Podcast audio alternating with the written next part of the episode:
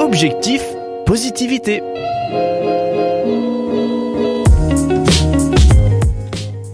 Récemment dans un film, j'ai entendu cette phrase. Tu ferais mieux d'ouvrir ton esprit et de fermer ta bouche. Elle a résonné en moi comme un appel à la prudence avec nos paroles. S'en est suivi une question. Comment nos paroles impactent-elles les autres?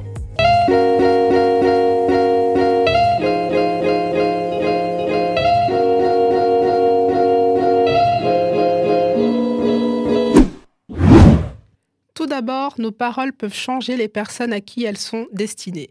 Selon Philippe Breton, l'un des meilleurs spécialistes de la parole et de la communication, la parole est une action.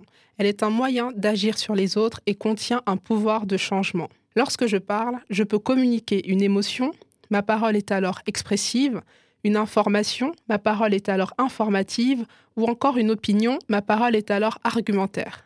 Quoi qu'il en soit, ce que je communique peut marquer autrui d'une manière indélébile, positivement ou négativement.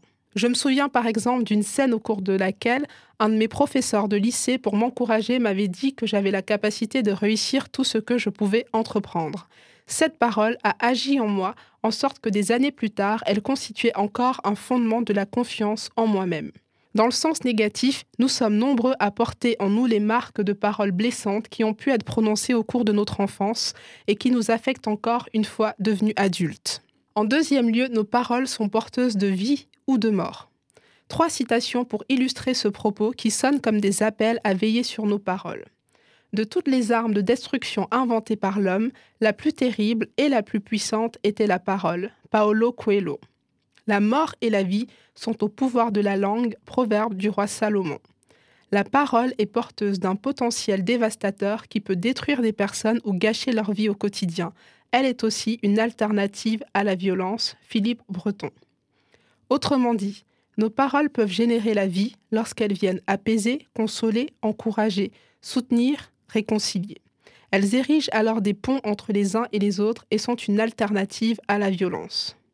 Elles peuvent aussi générer la mort lorsqu'elles viennent détruire, médire, insulter, décourager, manipuler ou encore harceler. Elles érigent alors des murs entre les uns et les autres et sont un moyen de violence.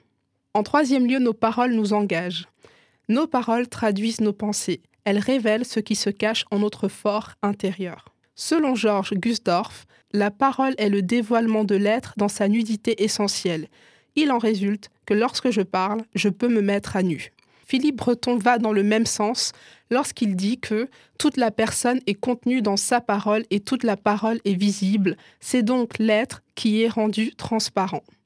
La parole est au cœur des relations humaines. Elle nous relie. Elle est un tunnel entre les personnes qui donnent accès à l'être de chacun. En conclusion, nos paroles ne sont pas anodines. Nous devons veiller à ce qu'elles contribuent à affecter les autres positivement et non dangereusement.